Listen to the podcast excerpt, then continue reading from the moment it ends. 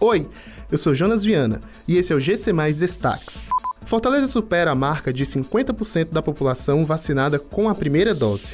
Policiais que balearam criança e dois jovens em Hidrolândia não serão indiciados pela Polícia Civil.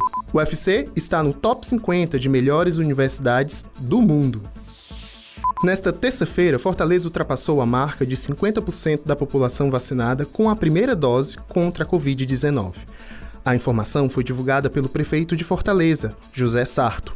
Segundo o gestor, a Secretaria Municipal de Saúde de Fortaleza já vacinou pelo menos 1.323.672 pessoas com a primeira dose. Outras 26.392 tomaram o imunizante da Janssen, que é a dose única. Atualmente, a capital está vacinando pessoas a partir de 29 anos.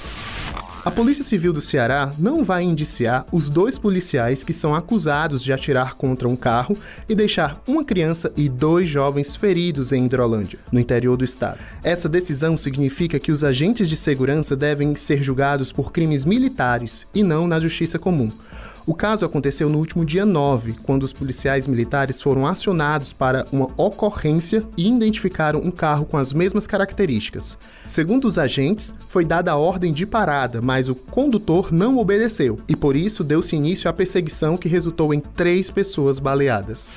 A Universidade Federal do Ceará, UFC, está entre as 50 melhores universidades do mundo de acordo com a edição 2021 do ranking latino-americano da Times Higher Education. A UFC aparece na posição 40 da lista.